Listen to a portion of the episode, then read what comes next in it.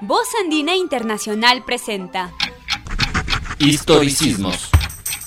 Removiendo colectivamente la diversidad histórica de nuestra América Andina.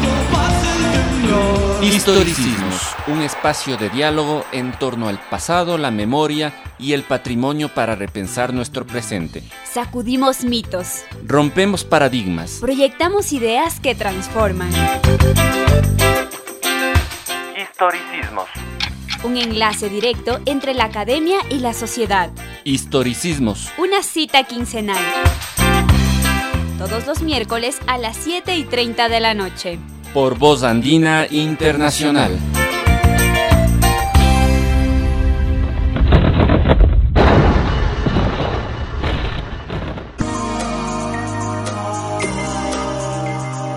Muy buenas noches a todas y todos. Bienvenidos a un nuevo programa de historicismos, haciendo radio con historia a través de la plataforma digital Radio Voz Andina Internacional. En la mesa principal, como siempre, nos encontramos Jean-Paul Ruiz, Viviana Calles y quien les habla, Evis Gómez. Buenas noches. Buenas noches a todos nuestros oyentes. Bueno, hoy tenemos un programa muy interesante y también un invitado, entonces quédense. Sí, muy buenas noches. Hoy vamos a tener otra de nuestras ya tradicionales conversaciones cada 15 días. Esperamos seguir así y siga. Bueno, el día de hoy en la sección del canelazo conversaremos con el historiador Felipe Caro sobre las sexualidades radicales en América Latina, un tema que nos lleva a discutir sobre las líneas de estudio muy interesantes que pueden enriquecer las diversas investigaciones. Hablaremos sobre las políticas sexuales radicales y sus vínculos con las izquierdas, los movimientos homosexuales, los feminismos y los estados. En el intermedio musical tendremos a Tom Robinson Band con Glad to Be Gay, una canción bastante interesante. Y en nuestra sección, la Yapa Cultural, tendremos un pequeño comentario sobre el libro de Sofía Checarrón, denominado Los barrios del Centro Histórico de Quito, Comercio Informal, Patrimonio Cultural, Transporte y Seguridad 2000-2014, editado por la Universidad Andina Simón Bolívar en 2020. De esto conversaremos más adelante. Empezamos. El Canelazo un espacio de diálogo para repensar la historia de nuestros pueblos.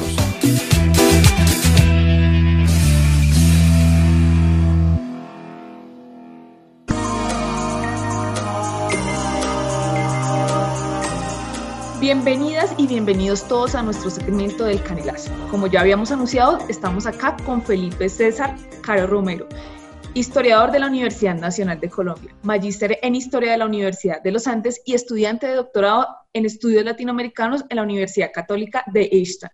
Bienvenido, Felipe. Un gusto tenerte en nuestro programa. Hola, un gusto estar aquí. Muchísimas gracias por la invitación. Es un, es un gusto para nosotros poder compartir aquí en esta sección un tema bastante, bastante interesante y que hemos tenido la oportunidad de ver que has publicado recientemente algunos algunos artículos bastante interesantes sobre los movimientos de liberación homosexual en Colombia y América Latina. Entonces, dado que también aquí la, idea es difundir investigaciones recientes y novedosas y que puedan tanto motivar como a los interesados en, en estudiar historia, sino generar, generar debates, lo primero que queremos preguntarte es, ¿en qué consiste el estudio de estos movimientos y por qué es importante hacerlo? Sí, eh, las publicaciones a las que te refieres, de hecho, son, son parte de mi tesis de maestría que realicé en Historia en la Universidad de los Andes y estudian, concretamente lo que estudian es una organización específica, que es una organización llamada el Movimiento de Liberación Homosexual de Colombia, que estuvo activa más o menos a finales de los 70 hasta finales de los 80. Y pues lo interesante de la investigación es que, es que se centra en esta organización que hay que decirlo, no hay mucha historiografía al respecto y que la poca pues lo nombra como una organización pues bastante sencilla, monótona, como eh, homogénea.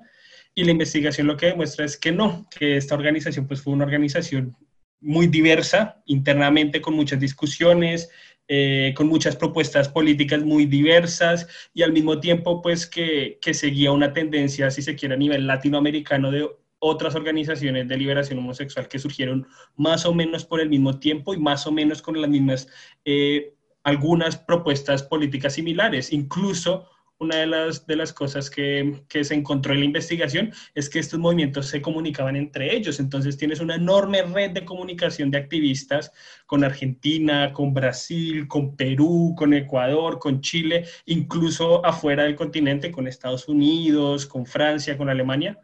Y pues eso es algo que, que la historiografía, por lo menos colombiana, no había registrado y que pues se pudo hacer en la investigación. Sí, sí, Felipe, muchas gracias. Nosotros pudimos, pudimos ver esto y se nos hizo bastante interesante precisamente por eso, porque vemos, un, vemos como una serie de vacíos y no solo en la, en la historiografía, frente a ese tema, no solo en la historiografía colombiana, sino también en la historiografía eh, ecuatoriana y varias historiografías y grafía, historiografías latinoamericanas y por eso estamos muy, muy agradecidos, con, muy agradecidos contigo. Sí, eh, también en uno de, tus artículos eh, hace referencia sobre el concepto de sexualidades radicales. ¿A qué hace referencia? ¿Lo podrías explicar?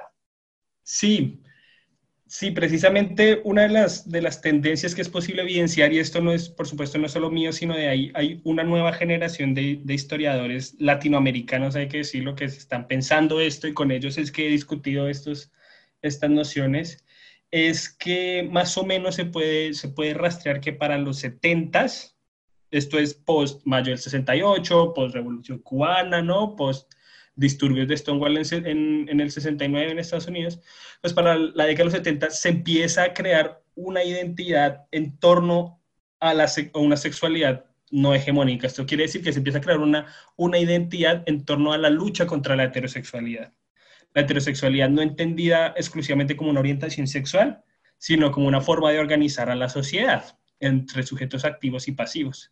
Entonces es desde, desde esta sexualidad, que es algo que hay que decirlo, existía, la diversidad sexual ha existido en, pues hasta donde tenemos registro en toda la, la, historia de la especie humana, pero solo a partir de los 70 se empieza a crear una identidad alrededor de esta sexualidad que no es hegemónica y que pues empieza a pensarse como un proyecto político mucho más amplio.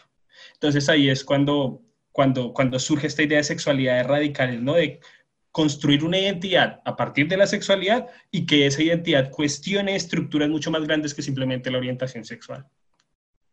Entonces ahí vienen vinculados con, con, otro tipo de proyectos políticos, ¿no? Entonces la, la, revolución sexual se mezcla con la revolución social y política y ahí hay un lazo muy fuerte con, con, lo que las historiadores llaman la nueva izquierda en América Latina, se vinculan muy fuerte el análisis de género con el análisis de clase, con el análisis de raza y pues se crea todo un movimiento que es lo que los hemos, hemos llamado algunos historiadores el movimiento de liberación homosexual, que es una etapa de lo que de una manera mucho más grande podíamos llamar el movimiento LGBT o de diversidad sexual, una etapa radical específica de los 70s y 80s en América Latina. Muy interesante, y yo creo que tocaste un punto que a la mayoría de, de los estudiosos de, ciencias, de las ciencias sociales y de la historia eh, como que nos llama la atención y es revisar cómo estos procesos que se conectan eh, como en redes para revisar finalmente qué es lo que está pasando con las sexualidades y con el surgimiento de estos movimientos en América Latina. En ese sentido, ¿qué elementos sugiere tener en cuenta para el análisis histórico sobre las sexualidades y los movimientos LGTBI? Aquí eh, es una buena pregunta porque, por ejemplo, yo en mis investigaciones y algunos historiadores también lo, han señalado, es importante entender que hay que historizar historizar la sexualidad. O sea, la sexualidad es historizable, ¿sí? Lo que nosotros entendemos hoy por gay, eh, lesbiana, trans, estos conceptos, pues no son conceptos que estaban formados, o sea, son conceptos relativamente recientes, que tienen por lo menos 20, 30 años más o menos, y que, por ejemplo, al estudiar, al remontarnos al pasado, pues nos, nos chocamos con múltiples manifestaciones de la sexualidad, pero muy diversas y muy distintas.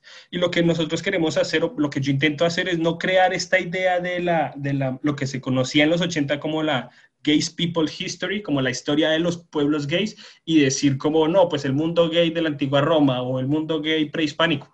Porque esos no eran conceptos, sino es una forma adecuada de, de, de nombrar esas experiencias sexuales. Entonces, lo fundamental es reconocer a la sexualidad como como una dimensión de la especie humana que tiene que historizarse y para ello uno se remonta pues a las herramientas teóricas que hasta ahora se han construido, que hay que decirlo que no son muchas y que la mayoría se basan en lo que se conoce como la teoría queer, ¿no? Como esta, este, este análisis cultural que surge eh, en los noventas de críticos culturales, de críticos literarios, muy inspirados en Foucault, que nos ayudan a entender que la sexualidad, pues, no es una sola. O sea, que, que, que la sexualidad nunca ha sido homogénea, que la sexualidad es heterogénea, que incluso la misma noción de heterosexualidad, pues, ha cambiado históricamente y que reconocer eso es el primer paso para poder entender pues, los cambios que ha tenido la sexualidad a lo largo de la historia.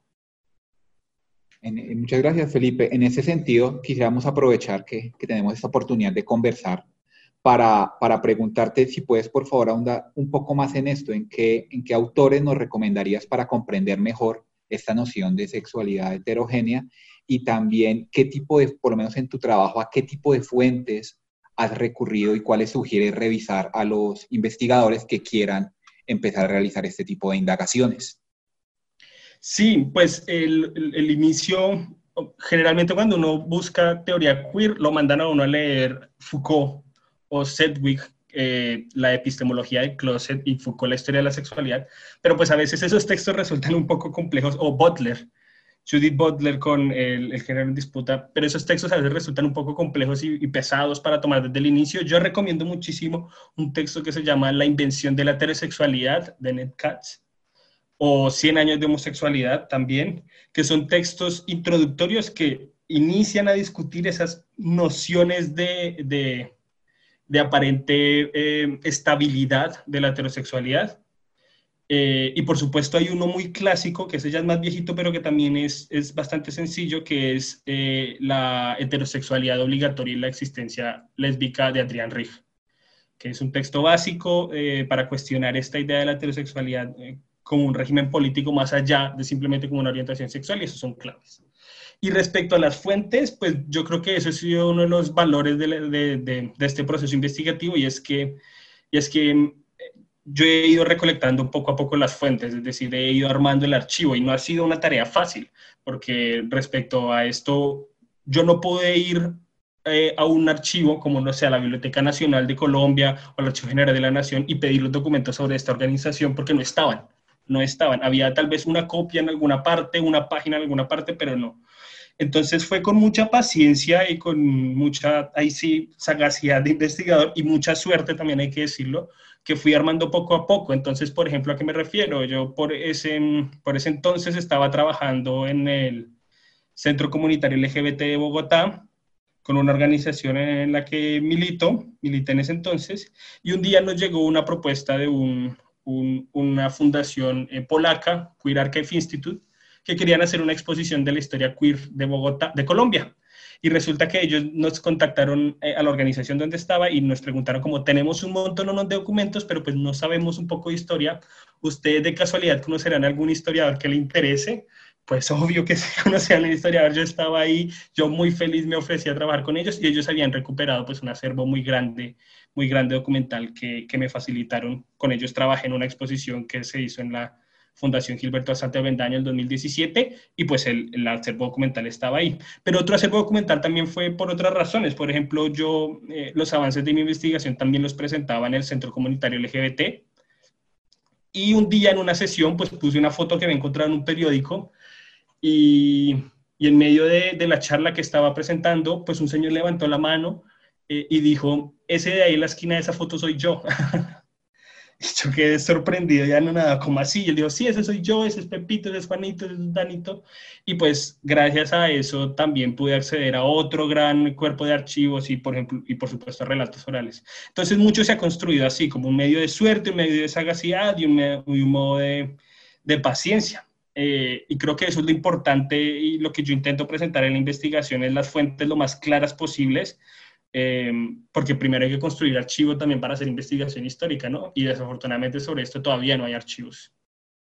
Sí, muchas gracias, Felipe. A mí esto, esto nos lleva a una, a una reflexión aquí entre nosotros y es el problema, el problema de las fuentes, ¿no? Muchas veces también hay desafortunadamente algún desdén con investigaciones que sean del más hacia el presente bajo la falsa idea de que abundan las fuentes, y hoy, que casi que fuera estirar la mano, y entonces, eh, como dices, de que fuera uno a, una biblioteca nacional, a un archivo general y al ser un tema del presente, por el solo hecho de estar más cerca en el tiempo, tú estiras la mano y, y ahí estuviera. Sin embargo, es, muy, es bastante, bastante llamativo cómo nos cuentas este proceso con el cual puedes, puedes construir un archivo para poder elaborar tu, elaborar tu investigación. Y es algo que, pues en lo que acá tratamos de, de, insistir siempre, por eso en esta parte de la metodología, más ahora en estas condiciones actuales en las que la investigación casi que se hace con lo que habíamos reunido, ¿no?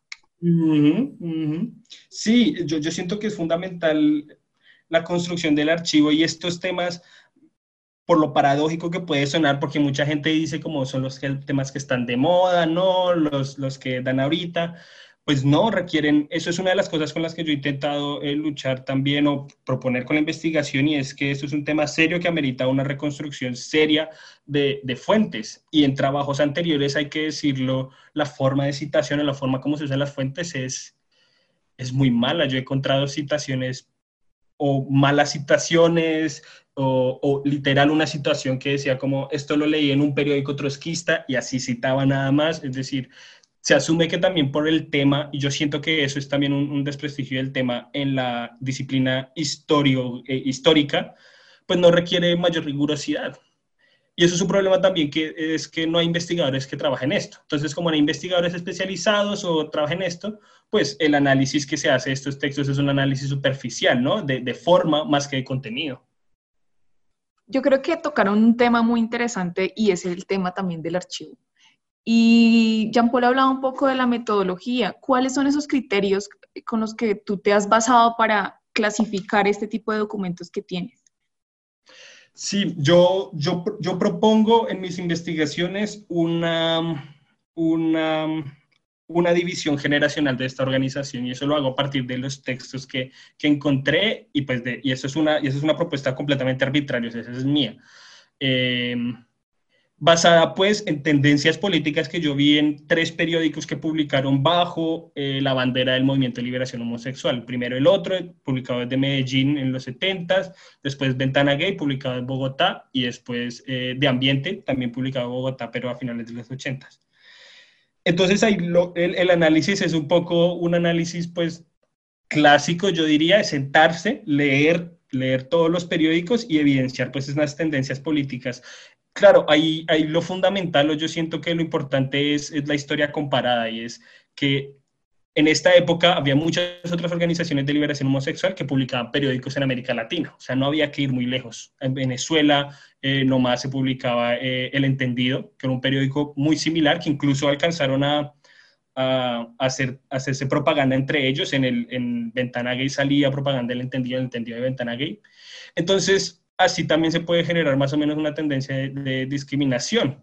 Por supuesto, ahí ayuda también los testimonios orales y yo tuve la fortuna de contar con varios testimonios orales de exmilitantes que, que guiaron un poco también la, investigación, pero esto, pero esto, nuevamente, lo que decía Jean Paul, o sea, eso se asume muchas veces como, ah, como es el presente, entonces hay muchos testimonios orales, y pues no, de hecho había muy pocos, muy, muy pocas personas que estuvieron en, estas organizaciones o quieren hablar de esto o están vivas, hay que decirlo. Muchas de estas personas perecieron en los 80s y en los 90 por la epidemia del VIH-Sida. Cuando estas personas mueren, sus familiares que no aceptan su sexualidad queman los archivos. Encontré un caso de que el archivo central del Movimiento de Liberación Homosexual estaba en Bogotá eh, y cuando la persona que manejaba el archivo murió, la familia se negó a entregarlo a la organización porque nunca aceptó la orientación sexual de esa persona y lo quemó todo.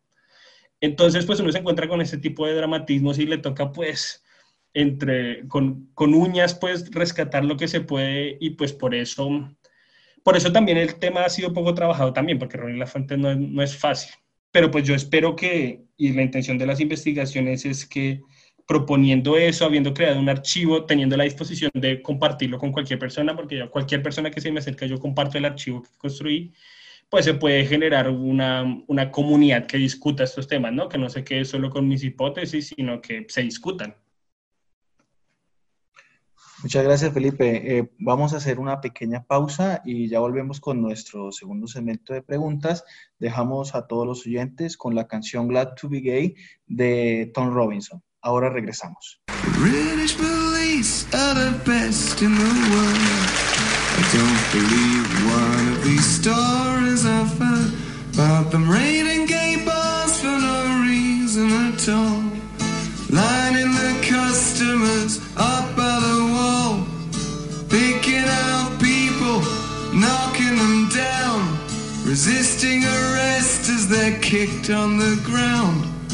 searching their houses and calling them queer. I don't believe that sort of thing happens here.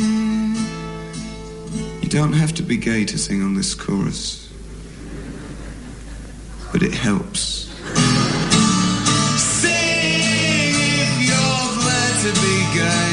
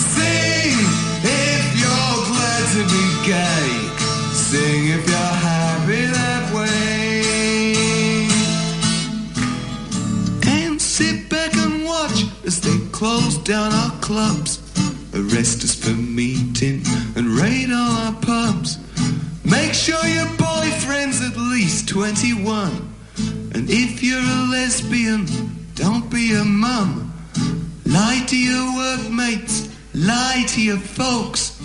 Put down the queens and tell anti-queer jokes. Gay lips ridiculous, join their laughter. The buggers are legal now. What more are they after?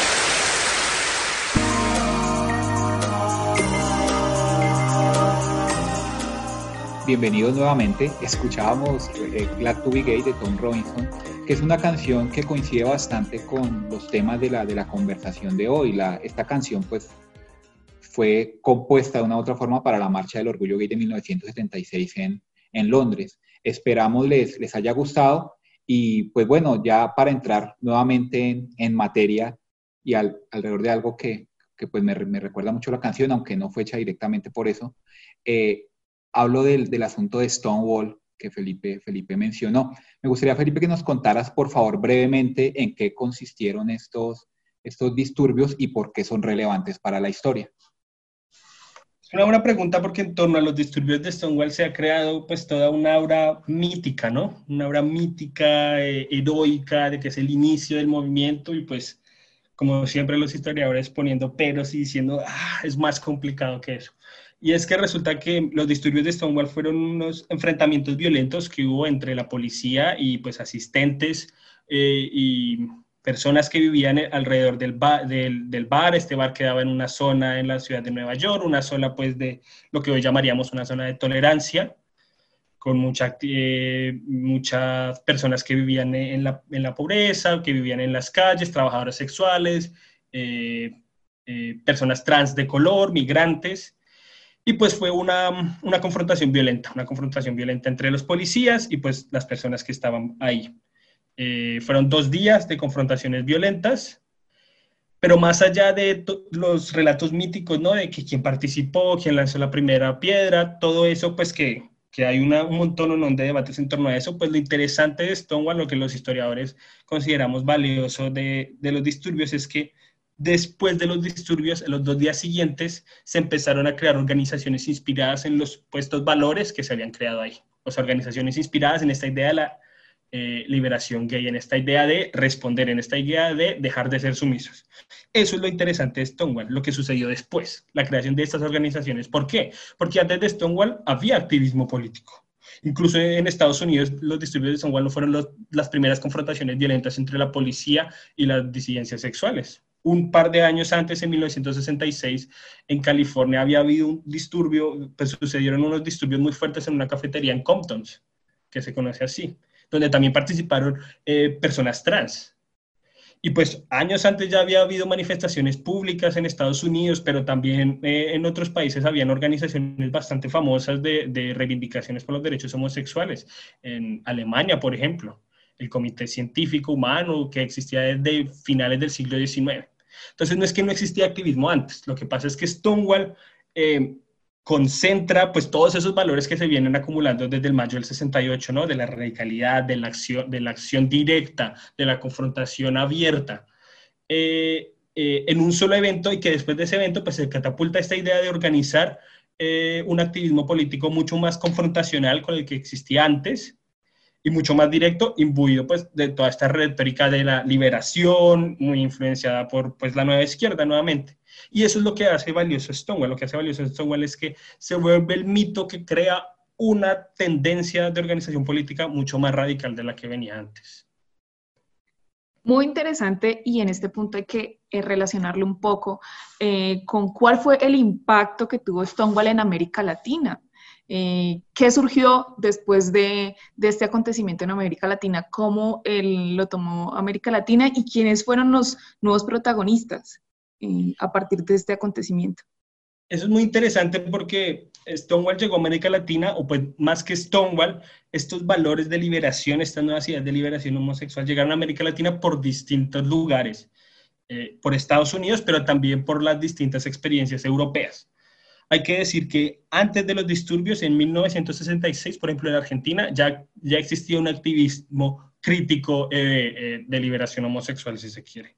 Pero lo que hace Stonewall es pues regar esta idea, crear esta nueva tendencia de organización política y eso se extiende, primero se extiende pues a todo lo que hoy llamaríamos el norte global, ¿no? Estados Unidos, Canadá, Australia y eh, Europa Occidental. Y de ahí llega a América Latina por distintas vías. Por ejemplo, a Colombia las influencias llegan por la vertiente francesa abanderada por el Frente Homosexual de Acción Revolucionaria que se creó en París en los 70 a, a, Venezuela llegaría por una vía eh, italiana. A Argentina sí llega mucho más directo por la vía estadounidense. Eh, y son estas organizaciones, distintas organizaciones latinoamericanas que se inspiran, que leen un poco de los fanzines, de las revistas que publican estas organizaciones, que traducen más o menos algunas cosas, como empiezan a reflexionar sobre esta idea de liberación homosexual. Eh, hay que decir que, que, a pesar de que se reflexionaba sobre la liberación homosexual, los disturbios propiamente de Stonewall no estaban muy presentes en las agendas de esas organizaciones en los 70s y en los 80s. De hecho, solo en los 70s y en los 80s, solo dos eh, países latinoamericanos realizaron marchas eh, en conmemoración a los disturbios de Stonewall, lo que hoy llamaremos los Pride, de los 28 de junio. Una es en México eh, y otras en Colombia en el 82. Y no va a ser sino hasta los 90 que la mayoría de países de América Latina van a generar sus propias marchas. Entonces, los disturbios de Stonewall no eran, no eran un punto de referencia eh, esencial. Lo que era un punto de referencia esencial era la retórica y las ideas que se cocinaron después de Stonewall, esas ideas de liberación, esas ideas de atacar a la heterosexualidad y al mismo tiempo atacar al capital. Eh, Felipe, sí, ya que usted menciona el caso de las conmemoraciones en Colombia y en México, eh, tomando ahorita el caso de Colombia principalmente, ¿cómo fue la criminalización de estas primeras conmemoraciones de Stonewall aquí en el territorio colombiano? Sí, en Colombia, eh, hay que decirlo, pues el acto homosexual fue ilegal por mucho tiempo, hasta el 80 se despenaliza la acción homosexual en Colombia. Eh, tenía una penalización pues de hasta máximo dos años. Hay investigaciones que han intentado rastrear pues la aplicación. Esto no significa que esta fuera la única forma de, de represión, ¿no? Por supuesto que no. Pero una vez se despenaliza, en el 80, pues el movimiento de liberación homosexual empieza, empieza a planear sus acciones públicas, ¿no? Ya se despenalizó, ya podemos salir a la calle públicamente eh, como homosexuales. Entonces, las primeras, primeras manifestaciones que se planean y que se realizan son acompañar eh, los primeros de mayo con contingentes de trabajadores homosexuales. Eh, el primer registro que se tiene, o que encontré, por ejemplo, es de una, una, comparsa, bueno, un bloque homosexual que salió en un primer de mayo en Cartagena en el 79, esto es antes de la despenalización. Pero bueno, eh, en los primeros años de los 80, pues se salen en estos bloques. La idea cuál es? La idea es, pues, generar lazos de solidaridad con el movimiento obrero, pues considerando esta idea de que la revolución sexual y social van de la mano. Y ya en, en Bogotá, para el 82, pues se decide realizar la primera marcha del orgullo eh, homosexual, como se llamaba. Hay que decir que homosexual en estos contextos muchas veces hacía referencia tanto a hombres como a mujeres, ¿no? Y muchas veces incluso a personas trans. La identidad trans tampoco se había consolidado completamente. Entonces se realiza en el 82, el 28 de junio del 82, una pequeña marcha. Por los, por los testimonios se, se calculan más o menos 30 personas que viajaron desde la Plaza de Toros en el centro de la ciudad hasta la Plaza de las Nieves por toda la séptima. Y lo interesante de la marcha es descubrir que eh, con estas 30 personas marcharon 100 policías que escoltaron la manifestación y yo encontré una foto en un reporte que hizo Semana, si no estoy mal, o Cromos, bueno, creo que fue Semana, y en esa foto se puede ver claramente a los manifestantes saliendo por un lado y una fila enorme, enorme, enorme de policías allá al otro lado. No hubo altercados violentos, pero por supuesto el, el el número excesivo de policías denota pues el nivel de paranoia que tenía la administración de ese entonces de la ciudad, que no sabía, pues que no tenía idea no solo cómo iba a reaccionar los manifestantes, sino también cómo iba a reaccionar los transeúntes a una manifestación pues de personas abiertamente homosexuales en pues algo que no se había visto antes en el país. Em, pero pues la manifestación no, como dije, no tuvo mayor problema. Sin embargo, la organización decidió no hacer la manifestación nuevamente el siguiente año porque no por la represión, sino porque consideraban que eso los aislaba de otros movimientos sociales, como que, y esos son las términos que ellos usaban, se creaba un gueto gay, un gueto gay que podía pues invisibilizar o obstaculizar la creación de lazos entre distintos sectores, que era finalmente lo que ellos querían. Muchas, muchas gracias, Felipe. A mí me, me llama mucho la atención eso de, de 100 policías con una manifestación de, de 30 personas. Y eso me hace generar una, una inquietud que te, que te, quiero plantear aquí, es ¿a qué crees que se deba que en Colombia se genere una de las dos marchas, hablando de la, de la conmemoración de Stonewall, una de las dos marchas en conmemoración, la otra en México, cuando Colombia es un país que es tradicionalmente o que se ha considerado durante mucho tiempo como un país más conservador que otros en la región? ¿Cuál es la explicación? Pues ese es el debate que tengo pendiente con los colegas, o sea, intentar explicar. Ya han surgido investigaciones locales, ahora tenemos que juntarlas e intentar explicar. Es, es, muy difícil, es muy difícil y no podría ofrecer yo una, una explicación porque de hecho las trayectorias de, de, estas organizaciones a nivel latinoamericano son muy similares. Los fundadores, por ejemplo, vienen de partidos comunistas, eh, es el caso de Nancy Cárdenas en México, es el caso de León Zuleta en Colombia, pero pues también hay otras personas en ambas organizaciones, Manuel Belande también aquí en Colombia. Eh, y pues no sabría decir exactamente por qué surgieron primero ahí. Yo podría ofrecer una hipótesis que tiene que ver como pues con las agendas eh, agendas de movilización. Por supuesto, Argentina, que es uno de los referentes más grandes de organización, pues estaba por ese entonces viviendo en medio de la dictadura. Chile también es el caso, una cuestión de dictadura. En Brasil se estaba saliendo de la dictadura, por otro caso. Entonces, pues Colombia y México en ese sentido, pues podrían considerarse países más o menos laxos a ese respecto, pero pues nuevo. Aquí es una hipótesis que estoy mandando, pues que no, no sustentaría en, en otros espacios, pero que puede ser, que se puede ver. Eh, eso es algo que no, hemos identificado también, como este, este giro de las dictaduras en América Latina, pues influenció mucho la forma como se desarrolló movi los movimientos de diversidad sexual en todo el continente. Y es algo que, que, no se le había prestado atención antes, pero que vale la pena mirarlo porque, por supuesto, que influye, influye muchísimo. Sí, muchas gracias, Felipe. Estamos entrando ahora entonces en el, en el terreno de algo que también es, muy interesante que nos cuenten y es de lo que todavía no se sabe, ese tipo de cosas que tú ves que digas sobre el tema como que falta por investigar. Esto también en parte porque algunos de nuestros oyentes, pues varios son investigadores y de pronto se animan a empezar a indagar. ¿Tú qué, crees dentro de estas investigaciones que todavía falta por trabajar o que te genera todavía muchas incógnitas? Uy, por, por investigar falta todo. Eso es lo que necesitamos ahorita, investigadores que se animen a, a, a, crear archivo. Eso es lo que hay que hacer ahorita, crear archivo en todas las épocas. En América Latina hay una historiografía relativamente grande, yo no diría que muy grande, pero podemos llamarla relativamente grande, sobre la diversidad sexual en el periodo colonial y si se quiere alguna parte del siglo XIX. Sobre eso hay. Sobre la sodomía de los indios, sobre los pecados, sobre la Inquisición, sobre eso hay una literatura relativamente gruesa. Y a ese respecto, pues no hay, no habría que profundizar mucho. Pero la, de la vida republicana para acá, y especialmente principios del siglo XX, no hay muchas investigaciones al respecto porque no se ha hecho trabajo de archivo. Entonces, lo que habría que indagar muchísimo, por ejemplo, es eso, es cómo se construyó, cómo, cómo se crearon las posibilidades para que emergiera la identidad eh, homosexual en América Latina. Y eso tiene que ver con demografía, eso tiene que ver con eh, la, historia del capital en, en, la región y pues también tiene que ver con cómo se ha tratado la, la homosexualidad. Entonces hay que, por ejemplo, los archivos criminales. En Colombia, eh, en el 2017 salió un muy buen libro que se llama Raros, Historia Cultural de la Homosexualidad en Medellín, por Guillermo Correa, que es su tesis doctoral de historia. Y lo que él hace es ir a los archivos judiciales de, de Medellín y rastrear cómo se aplicaron, cuáles fueron todos los casos de penalización de la homosexualidad en Medellín. Y por ejemplo, eso para las otras ciudades de Colombia no se ha hecho y hay que hacerse. Y no es un trabajo fácil porque hay que ir al archivo.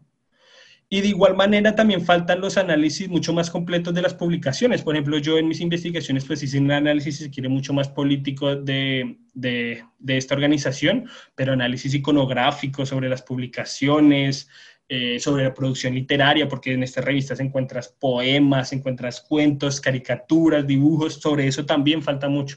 Entonces, no, yo siento que lo que, lo que hay es tema por, por investigar. Lo que se necesita es la disposición y esto sí es algo, y eso es algo que muy pocas veces se encuentra, ya sea por la, por, porque el tema es considerado un tema rosa, un tema menor, porque la mayoría de los departamentos de historia pues no tienen gente especializada en el tema, pues porque hay muy poca, o por, pues, nuevamente, la dificultad de acceso a las fuentes. O sea, primero hay que hacer el archivo y esto es un trabajo difícil. Por ejemplo, sobre la historia lésbica, en Colombia hay muy poco, hay muy poco. Hay en otros países como en México donde es muy fuerte, pero en Colombia la historia lésbica es muy débil también. Entonces, temas son los que hay, pero se necesita, pero no es fácil. Nuevamente es, toca empezar desde, desde hacer el archivo. Bueno, y esto nos hace pensar entonces, ¿cuál es el diálogo que tú tienes con otras disciplinas como la antropología y la sociología en relación con este tema? Eh, ¿Cuáles son esos elementos que has cogido de estas disciplinas para nutrir tu investigación? Por supuesto, eh, primer, la primera herramienta, como ya mencioné, la de la, la, teoría queer, que pues no es muy usual en las investigaciones históricas, pero yo considero que es que es, debería ser ahí eh, en la teoría queer, la lectura que yo hago es una teoría muy materialista, muy histórica, y siento que eso es fundamental, pero pues también hay otras herramientas de teoría política de movimientos sociales, por ejemplo, que nos permiten entender, o que me permitieron entender a mí, eh, que el movimiento de liberación homosexual en Colombia es simplemente una etapa de un movimiento eh, social mucho mayor, que tiene una trayectoria mucho más amplia, que se mueve en unas lógicas políticas de, pues de, de, lo que nosotros sabemos, ¿no? De, de, creación de marcos, de oportunidades políticas, de administración organizativa, y en ese sentido, en mi, en mi experiencia, me he nutrido mucho de la teoría de movimientos sociales, también apoyados por, por docentes e instituciones que me han brindado esas herramientas. Bueno, eh, Felipe, muchas gracias y bueno, como podrán escuchar, el tema es muy interesante, también es amplio y también eh, complejo de abordar, pero está en construcción, como Felipe lo dice, y nos invita a investigar eh, y a plantearnos problemáticas respecto al tema. Pero como se nos agota el tiempo y por eso debemos terminar nuestra sección, les agradecemos su participación en este espacio de conversación sobre historia e historiografía. Un último comentario de despedida o algo que nos pueda recomendar, Felipe. Sí, eh, pues primero gracias por la invitación de nuevo y pues el comentario es a que nos contactemos. Yo muchas de la, la, investigación se ha logrado en parte que me he podido entrar en contacto con otros investigadores que tienen pequeñas piezas del rompecabezas. Entonces, si se animan a investigar, si se animan a trabajar en eso, no duden, por ejemplo, en contactarme a mí. Eh, me encuentran en academia.edu como Felipe Caro Romero, en los artículos, y, y así se va construyendo también comunidad eh, investigativa que eso es a fin de cuentas pues el propósito de la investigación. Bueno, Felipe, de todas formas, pues muchas gracias. Vamos a tener en cuenta esta, esta invitación. Yo creo que también los oyentes, quienes estén interesados por, por emprender ese tipo de, de temas que son muy interesantes y que son nuevos en el tema historiográfico, esperamos que también se animen a esto. Pero ahorita sí, pues damos por terminado nuestra sección del canelazo y ya volvemos con la Yapa Cultural. Muchas gracias. Les presentamos la Yapa Cultural, voces, letras y sonidos con historia.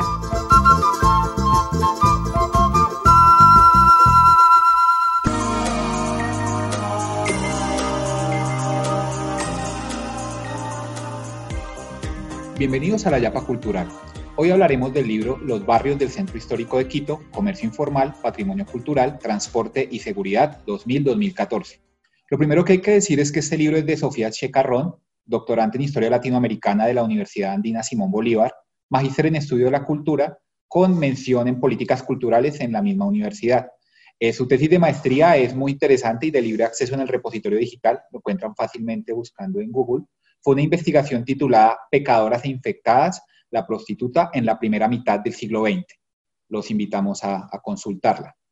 Ahora bien, este libro del que hablamos hoy sobre los barrios del centro histórico de Quito es, es, lo que recomendamos esta semana porque vemos que es una mirada en la que se contrastan las políticas y la y planeación urbana de un lado frente a la realidad que se configura también por las respuestas de los habitantes.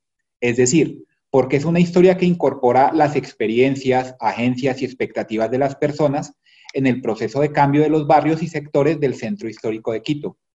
Esto es una forma de ver la historia desde lo urbano, lo social y las prácticas que es enriquecida por, por la autora gracias a pluralidad de fuentes literarias, hemerográficas y orales que le permiten rescatar tensiones sociales y barriales en la zona así como la diversidad espacial y temporal de la misma zona. De esta manera, cuando, cuando observamos el libro, entonces empezamos a ver cómo se relacionan, en el caso del centro histórico, ordenamiento, patrimonio, comercio informal, rehabilitación urbana, transporte e inseguridad.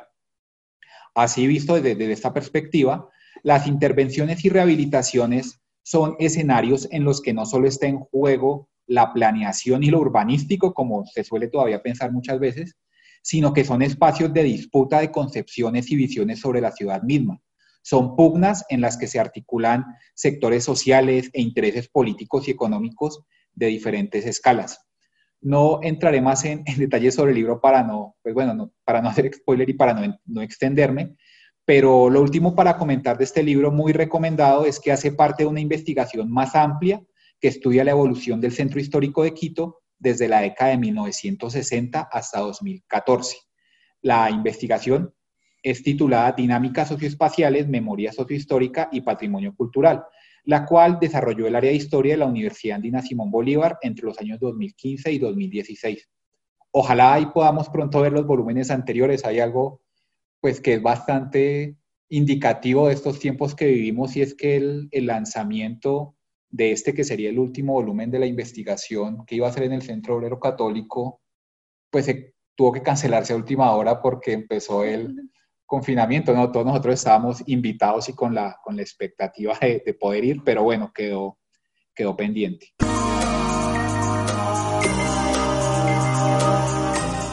Bueno, ahorita sí, invitamos nuevamente, hacemos a finalizar nuestro programa a todos los participantes y oyentes eh, a seguir nuestra página en Facebook eh, como Historicismos, también a escuchar todos nuestros, nuestros programas que están colgados por la plataforma de Radio Voz Andina Internacional www.uasb.edu.co.edu.es eh, y también a, a, las personas que, que deseen cualquier consulta sobre libros y todo, la, la, página de Facebook Historicismos ha estado respondiendo continuamente diferentes inquietudes.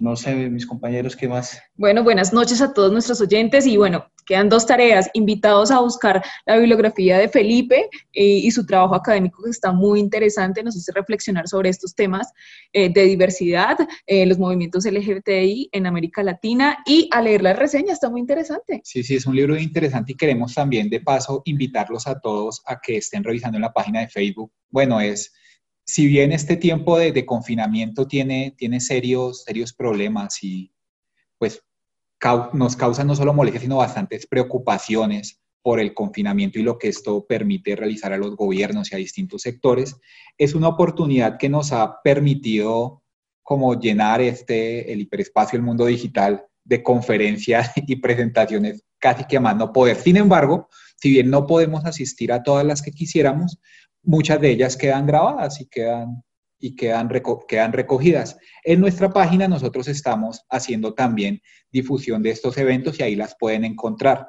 Entonces están, están invitados ahí de temas historiográficos diversos, así como hemos trabajado en el programa, entonces están, están invitados y como mencionaba, si tienen algún evento o quieren comunicarse con alguno de los que han sido nuestros invitados, que están, así como Felipe, muy dispuestos a entablar conversaciones e investigaciones y debates, pueden hacerlo con todo gusto.